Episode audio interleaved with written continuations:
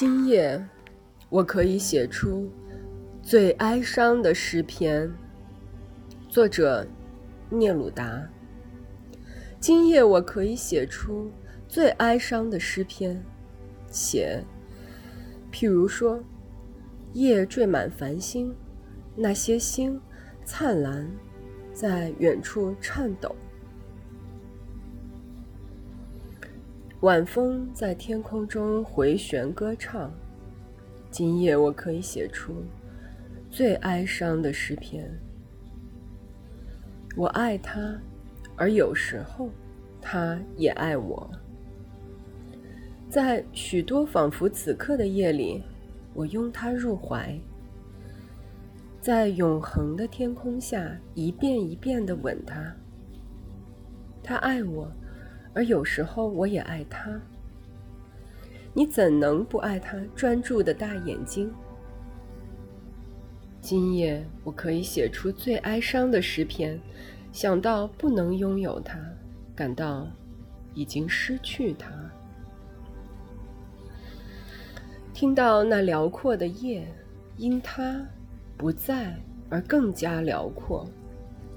诗随滴落心灵。如露珠滴落草原，我的爱不能叫他留下，又何妨？夜缀满繁星，而他离我远去，都过去了。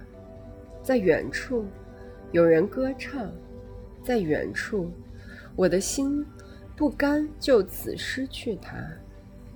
我的眼光搜寻着，仿佛要走向他。